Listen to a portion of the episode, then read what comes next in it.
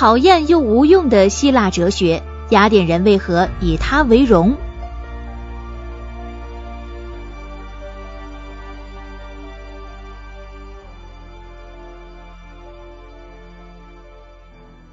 您好，我是尹铮铮。今天呢，我要跟您聊一聊一门比数学、物理更加讨厌的学科，它就叫哲学。哎，各位是不是想立马关机走人呢？哎，别急。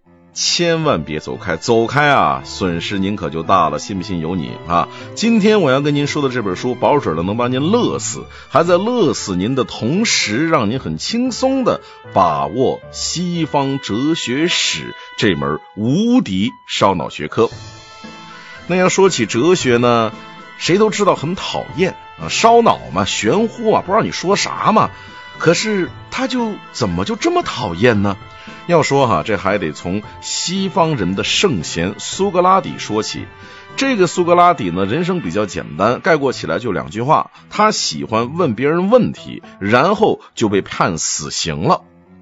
您可能就不明白了，呃，不是说这勤学好问，哎，这是优良品德吗？怎么我喜欢问别人问题，还招来了杀身之祸呢？别急哈，咱们先来看看苏格拉底他都是怎么问这些问题的吧。他专挑别人的漏洞。啊！不问到你满脸羞愧的承认自己啥也不知道，他是不会善罢甘休的。这事儿搁谁身上都不痛快吧？你想想，你身边要是真是有个人成天没事的挑你说话的漏洞，挑完刺儿了还不打紧，还逼着你回答啊？你说是不是这个道理？你是不是错了？搞得你这灰头土脸的颜面扫地，这样的人你能不跟他翻脸吗？那友谊的小船那是说翻就翻呢。所以，最终雅典陪审团以三百六十比一百四十的民主投票高票通过苏格拉底的死刑。那这会儿呢，您先别忙着乐，实际上苏格拉底的追问方式已经囊括了哲学思考的全部要素啊！只可惜呢，这哥们情商太低了啊，不懂得讨好人民群众。他这毛病呢，就是哲学这门学科与生俱来的毛病，那是一模一样的。您说了。我们普通人干嘛要研究哲学呢？咱们掐指算一算，跟我们个人密切相关的哲学问题总共就两个：追问人生的意义和追求个人的幸福。啊，但是等等，这些个问题，宗教它不都已经回答了吗？在苏格拉底的时代，神庙那是遍地都是，只要随便找一个神仙拜一拜，那不就行了吗？可是哲学它在干什么呢？它在破坏一切。以苏格拉底为代表的哲学分子可不相信什么什么什么宗教，哎，他们自个儿呢又拿不出什么答案，他们就把老百姓呢从这个宗教的温柔乡里面一把拖出来，然后呢你又不管人家了，所以啊，哲学真的是讨厌又无用。幸好呢。这希腊哲学也是天生的富贵命，偏偏的生在了雅典。雅典人呢，本着物尽其用的这样一种节俭精神，哎，生生的给哲学呢找出一条用途来，干啥呢？长面子呀！什么是奢侈？贵而不用，那叫奢侈啊！你哲学不是没啥用吗？那可不就立马成了彰显身份的奢侈品吗？所以那个时代哈，就是大家伙一听，哎，您是哲学家呀，哎，保准立马呢流一脸的羡慕的哈喇子哈。这个，哎，这人得是多有钱呐，得是多闲呐，哎，就这样哈，一点都不讨人喜欢的希腊哲学，在雅典光荣而伟大的生存着。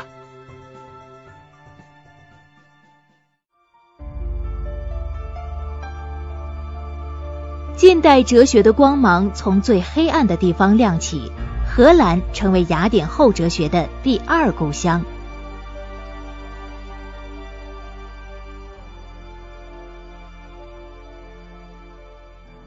咱们中学课本学过，欧洲的中世纪那就是一个词儿——暗无天日。教会呢是以排除异己为己任，烧人烧书，那都是他们的拿手好戏。哲学呀、自然科学啊等等，那都是深受其害。教会最可怕的武器是什么呀？宗教裁判所。而腓力二世在位时的西班牙王国，哎呀，那可是宗教裁判所当中的战斗机呀。然而，近代哲学却在这里从最黑暗的地方发出了光。哎，这又是为啥嘞？这个腓力二世呢，他是一个野心勃勃的家伙，他拥有呢欧洲最强大的无敌舰队，志在拿下整个欧洲。所以呢，他对广大领地内的那些时不时出现的什么小叛乱呢，毫不在意。嘿，一些个小打小闹，老子才懒得理你呢。他懒得理的国家当中，就包括什么荷兰呢？啊，一个商业国家。人口流动大，对于外来的新兴文化的包容度很高。哎，这么一来，荷兰就成为了全欧洲言论最开明的地方，成为了各类的异端分子啊、科学家呀、哲学家的避难所。那没错，它是雅典之后哲学的第二故乡，它叫荷兰，你得记住了。雅典呢有好问的苏格拉底，那荷兰有啥呀？我们这位哲学大师啊，比起苏格拉底那可是有过之而无不及。他研究哲学的头号任务，那就是高举怀疑精神的大旗，先把所有的知识怀疑一遍，最后怀疑来怀疑去，直接就怀疑到我眼前的这个世界是不是假的？会不会我见到的一切都是幻觉，都是梦境呢？没错。可能你已经猜到他的名字了，他就是笛卡尔啊，说出那个“我思故我在”名言的那个家伙。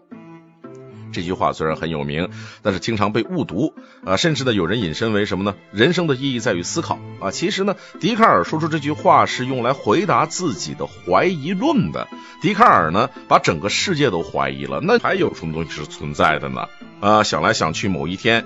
已经被这些怀疑折磨的要疯掉的笛卡尔一拍脑门，对呀，不管我怎么怀疑，我怀疑这个事儿那是千真万确的，对不对？啊，这个行动是对的嘛？也就是说，只要有了怀疑的念头，那么我就肯定存在。于是便有了名言：“我思故我在。”这。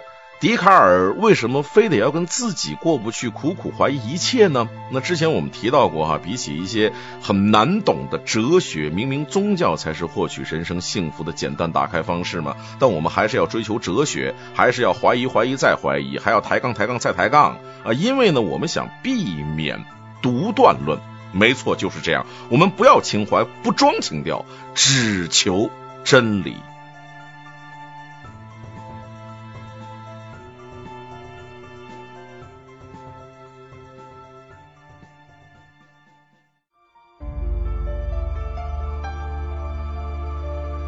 长生不死很令人羡慕。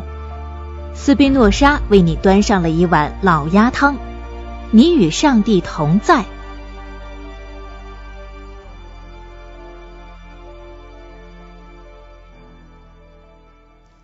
著名科幻小说阿西莫夫写过一套史诗巨著，叫做《基地》。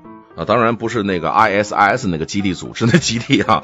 这书中呢是构建了一个神奇的星球，在这个星球上呢，所有的动物、植物呢共同构成了一个整体，大家伙呢共享相同的意识、记忆和情感。星球上的生物个体死亡之后呢，组成这个生物的原子会变成星球上其他生物的一部分。所以呢，这个星球上其实它是不存在真正意义上的死亡啊。虽然说肉身会腐烂，但是呢，意识是长存的。怎么样，长生不死的星球很令人羡慕吧？西方哲学史上有这么一位哲学家啊，不开玩笑，他真心实意的认为，我们生存的世界其实它就是这样的。这个人叫谁呢？他叫斯宾诺莎啊，是呃笛卡尔的继承者。笛卡尔呢有一个很棒的想法，他按照欧式几何的模型来建立哲学体系，也就是说。如果我们能够找到一些不言自明的公社，那再按照演绎推理的方法，以这些公社为基础建立哲学体系，那哲学的前途就一片光明了。于是乎呢，他的继承人斯宾诺莎就乖乖的开始去找这个公社了。之前呢，我们说过，笛卡尔呢把一切都怀疑了。那么我们必须要找到一个绝对存在的、不可能被怀疑的东西作为公社。在这里边呢，跟您解释一下，“公社”这两个词不是人民公社那公社，“公”呢就是公家的“公”啊，呃，天下为公的那个“公”，“社”呢是设想的“设”，设计的“设”啊，这两个字儿具体来叫公社。那这个公社呢，斯宾诺莎他不仅找到了，还给这个东西取了个高大上的名字，叫做实体。啊，就是实在的意思啊，实体，实体的特征是什么呀？它不依赖外物而存在，是无限的、唯一的、不可分的，它是永远存在的。哎，咱们说到这儿哈，你有没有想到什么呢？这么一个永恒的、无限的、唯一的东西，那不就是神吗？斯宾诺基呢承认上帝，他心中的上帝是无所不在的实体啊。另外呢，既然实体它是无限的呢，是唯一的，那么这个世间万物，我们每一个人都应该是实体的一部分啊。简而言之，就是世间万物皆为上帝，我们自己也是上帝的一部分，我们与上帝同在啊！哈哈，来来来，壮士，干了这一碗老鸭汤。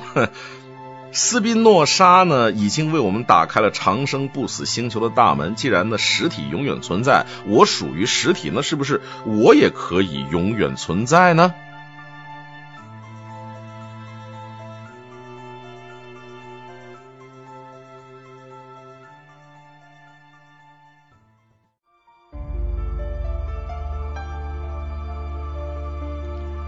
宅男虽然迎不来春天，却可以成为一统哲学江湖的霸主呀！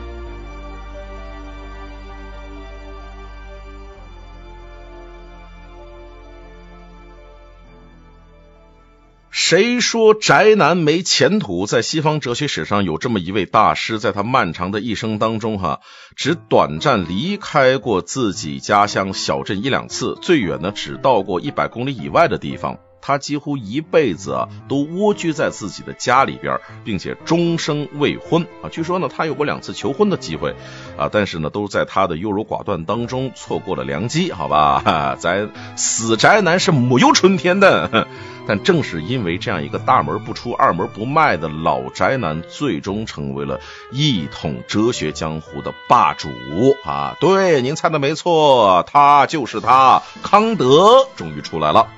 康德呢，不仅个人作风奇特，他的哲学观更加是奇幻无比。一上来呢，他就给我们设计了一个架空的世界啊，在这个世界里呢，人类是一种非常可怜的生物，永远没办法认识到这个世界的真面目。人类所感受到的世界呢，是通过心灵当中某一个特殊机关加工处理过的。康德呢，给这个机关起了个名字，叫做先天认识形式。嗯，它是一种超越了客观世界的存在啊！你想改变自己的先天认识形式，对不起，门儿都没有，别想了。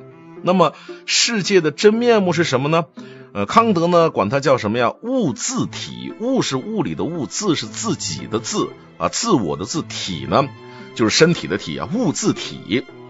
人类感觉到的世界是物自体，经过这个先天认识形式加工后得到的东西啊，这玩意儿我们有个词儿叫做叫什么呢？叫表象。那打个简单的比方，假设呢，我们每个人。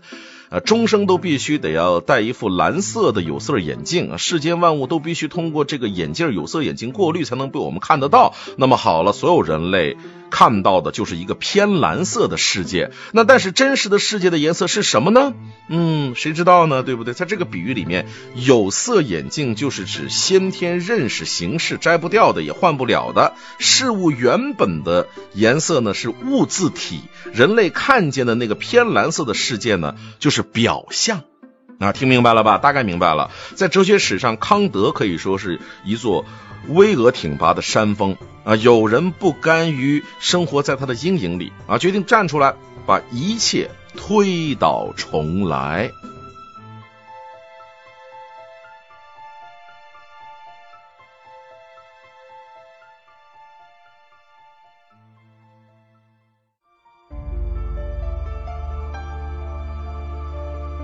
他竟然说自己的哲学是一切哲学的终结，黑格尔的大胆之处可不仅于此。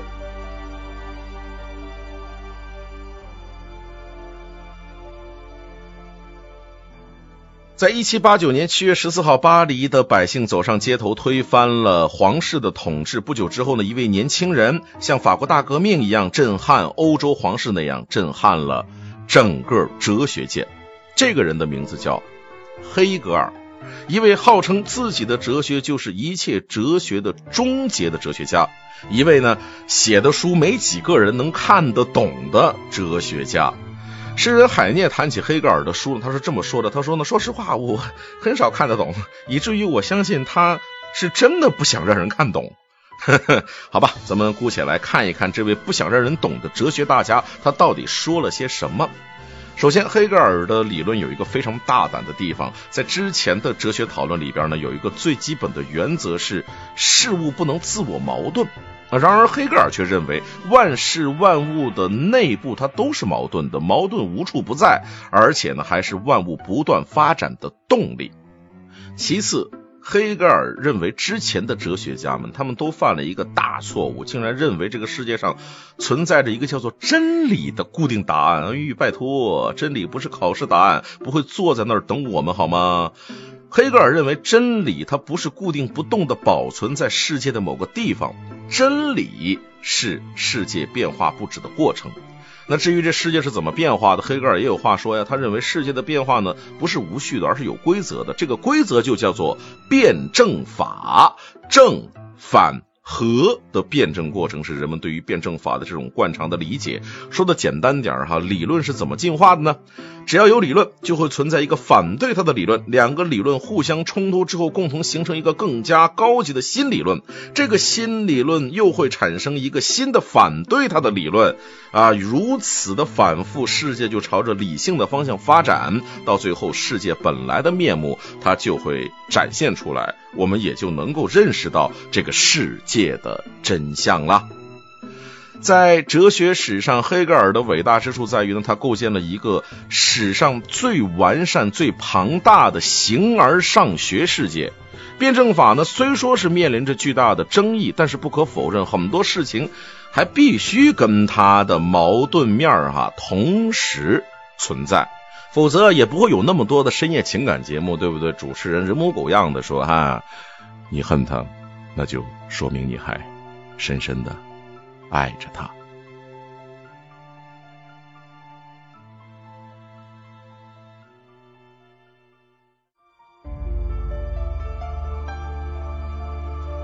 还敢说自己是个理性的人？在叔本华这里，理性只能向欲望俯首称臣。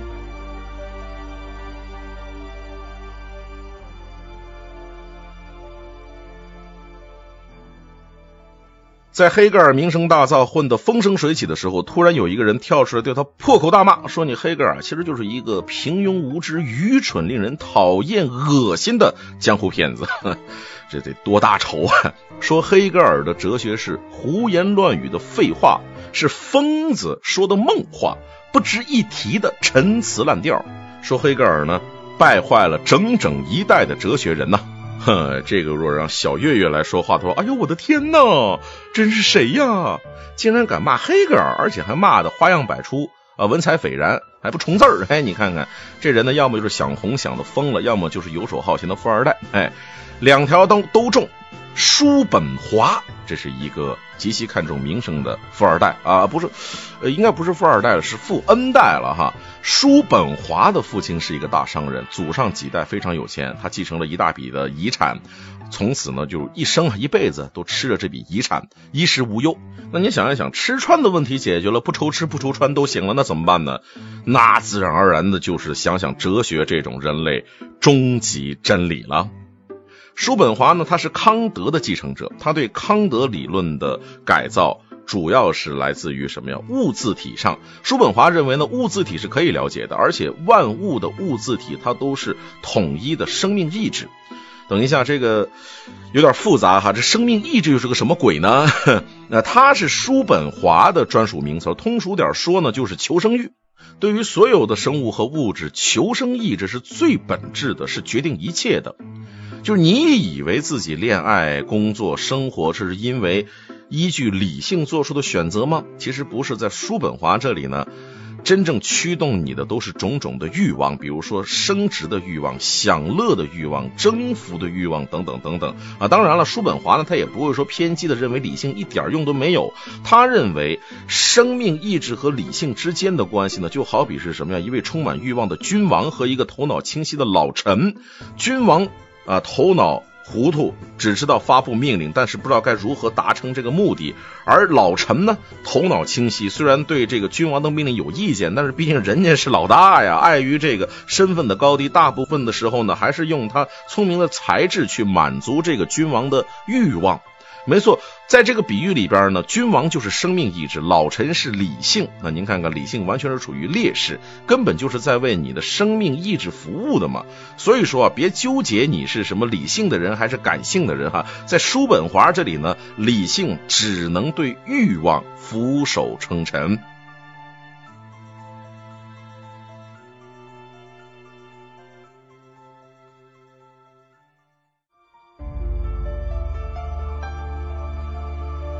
人生是什么？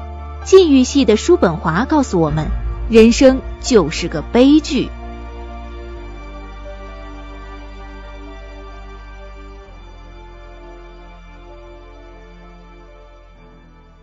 听了那么多叔本华关于生命意志的论调啊，是不是大家伙有点晕呢？哈，别急，叔本华的理论最吸引人的地方不是他的形而上学，而是大名鼎鼎的悲观主义。还记不记得我们之前说过一哥们儿叫做斯宾诺莎，他的实体论。呃，我猜这家伙呢，他可能是一个完美主义者，于是创出了一个完美至善的实体，而我们作为实体的一部分都可以得到幸福。而叔本华呢，他就没那么好心了，在他眼里呢，生命意志是邪恶的，欲望的本质上是痛苦之源。他为什么这么说呢？你想啊，你有欲望，你满足不了，你得痛苦吧？满足了，您会产生新的欲望，你得痛苦吧？对吧？哪怕你真的那么牛逼，把全部的欲望一股脑全满足光了，这时候。你还得感觉到是不是无地是最寂寞呀？空虚无聊，这也是痛苦吧？说来说去，你生命呢，只不过是一团欲望，人生就在痛苦和无聊之间来回的摇摆。人类呢，被一个无法打败、只能带来痛苦的生命意志所控制，所有的快乐只是暂时的，痛苦才是永恒的。这样的人生，哈，哎呀，光是听起来也觉得悲从中来，不可断绝呀。叔本华证明人生悲观的一个证据呢，就是如果生活是一种享受，那么人人都会不情愿进入无知觉的睡眠状态，而会欣然再醒来。但是事实相反，人人都愿意长睡，不愿意醒。是啊，想起每天早上讨厌的闹铃哈，嗯，我觉得叔本华说的有道理，嗯。如果要给叔本华的哲学列一个等式，那么它应该等同于康德的形而上学，再加上佛教的禁欲观。啊，佛教也认为嘛，欲望会限制我们对真理的探索啊，苦修禁欲，这是通往真理的必经之路。而在所有需要克制的欲望当中呢，叔本华呢，把性欲放在了第一位。叔本华认为呢，我们很多行为受到了性欲的驱使，与性欲挂钩的生殖行为呢，就好像人和生命意志签订的卖身契啊，新的生命的诞生呢，意味着新的痛苦的历程。啊，所以说难怪叔本华那么喜欢佛教。佛教要求嘛，六根清净，无欲无求，呃，可不正是把生命的意志的毁灭当做是自己的终极目标吗？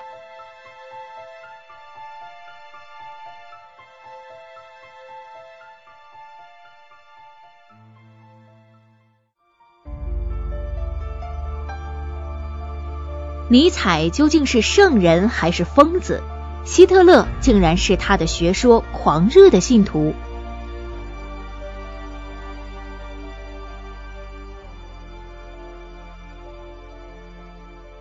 有一个人，他喜欢音乐，喜欢爬山，他大喊：“上帝死了！”那他自比作是太阳。在他神志清醒的时候呢，他的哲学著作无人问津；他疯了之后呢，财富和荣耀却接踵而来。人们像对圣人一样对待一个疯子，王公贵族争相拜见，哈，好像呢，就是说，哎呀，你只要看我一眼，我就可以沾上一点哲人的仙气。没错，他就是尼采。我们都知道他是一个疯子，却不知道。他还是一个强者崇拜者。尼采呢，把道德分为了两种。第一种道德呢，是属于弱者的道德，就是奴隶道德。这种道德的核心内容呢，是同情、仁慈和谦卑。一句话，我弱，我有理；我弱，你必须得关爱我。总而言之呢，就是想尽办法来限制强者的能力，要求强者呢给弱者分一杯羹。第二种道德呢是强者的道德，就是贵族道德。他鼓励人们呢积极进取、特立独行、崇尚强大、拒绝平庸啊。传统欧洲人呢相信基督教的普世精神，强调人人平等和弱者关怀。但是呢，尼采坚决反对。他打了个比方，嗯，他说强者看待弱者啊，就跟我们人类看待猿猴那是一样一样的。猿猴对人类有用吗？如果不关在笼子里边和人类混居，那一定会给人类添乱的。同样的道理，强者对待弱者，光是怜悯有什么用啊？还应该限制他们的能力，以免他们给强者添乱。第一个中枪的就是基督教。尼采认为基督教啊伪善，伪善的信仰，鼓励人们变得更谦卑，实际上就是鼓励大家伙当弱者呗。而弱者出于无能的恐惧，总想把奴隶道德普遍化来驯服强者啊。看得出来，尼采呢，他推崇的是一种精英道德，因为他对强者的推崇。尼采呢提出了超人这个概念哈啊，当然了，这个超人不是那个超人。呃，不是只说拥有强大的能力，也不是说非得位高权重，而是说超人能实现贵族道德，超越奴隶道德。可能你也听说过尼采的超人理论呢，后来呢被另外一个魔头利用了，这人叫希特勒，成为了纳粹理论的一部分。但实际上，尼采非常憎恨反犹主义者。啊，虽然说啊他是强者。的忠实粉丝，但是呢，那些坏事儿啊，其实还真不是他干的，而是在他发疯以后呢，他的妹妹呢肆意篡改他的作品，哈，把尼采的学说呢变成了种族歧视的武器啊。至于希特勒，是他成为了这个学说的狂热信徒。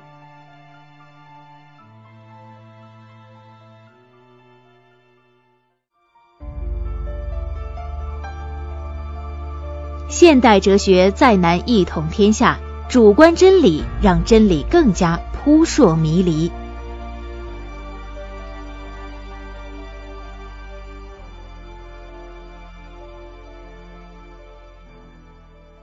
各位还记得之前那个说自己的哲学是一切哲学的终结的黑格尔吗？万万没想到，还真的让他说着了。他的哲学虽然不是终结。但却是形而上学的最后的巅峰，在黑格尔之后，再也没有哲学家能够搞出独当一面的形而上学来啊！自从叔本华跟尼采开始，理性是一败再败哈，一股反理性的思潮呢，开始攻占哲学的江山。哲学一路发展至今，现代哲学呢已经再也没有能够像黑格尔那样一统天下的学说，各学派之间的各抒己见，哈，争论不休。另外呢，由于现代哲学的认识论呢大多数诉诸于非理性，因此呢再也没有像形而上学时代那么严谨的逻辑推理，啊，大多数呢都跟尼采相仿，都是一些断言式的结论啊。弄了半天，您看看形而上学走不通，纯理性也不可信。那些西方哲学研究了那么多年，请问？你的价值在哪儿呢？而今天这本书的作者认为，西方哲学的最大价值恰恰在于，他发现了人类理性认识的有限性，属于人类的真理，它是没有标准答案。非理性的哲学思考必然会带来答案性的主观性，这也就是现代哲学所说的主观真理。当然了，主观真理并不是说我们爱信啥就信啥，它指的仅仅是那些个呃经验不可验证的问题，比如说我们对一首歌的感受。而在客观经验领域，我们应该坚持什么？科学已经是最好的代言人了。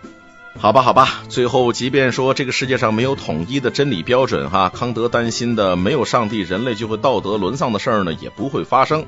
就像很多青年呢都喜欢。刘瑜啊，刘瑜先生说的：“美好的人性源自美好的制度，单纯讲道德是一件很无力的事儿。管你信仰什么，内心相信的是性本善还是性本恶，这个社会只要有一个良好的规则就够了。”好了，各位，听完今天这本哲学家们都干了些什么，是不是咱也不太讨厌哲学了呢？又到了说再见的时刻了，咱们下期节目再见。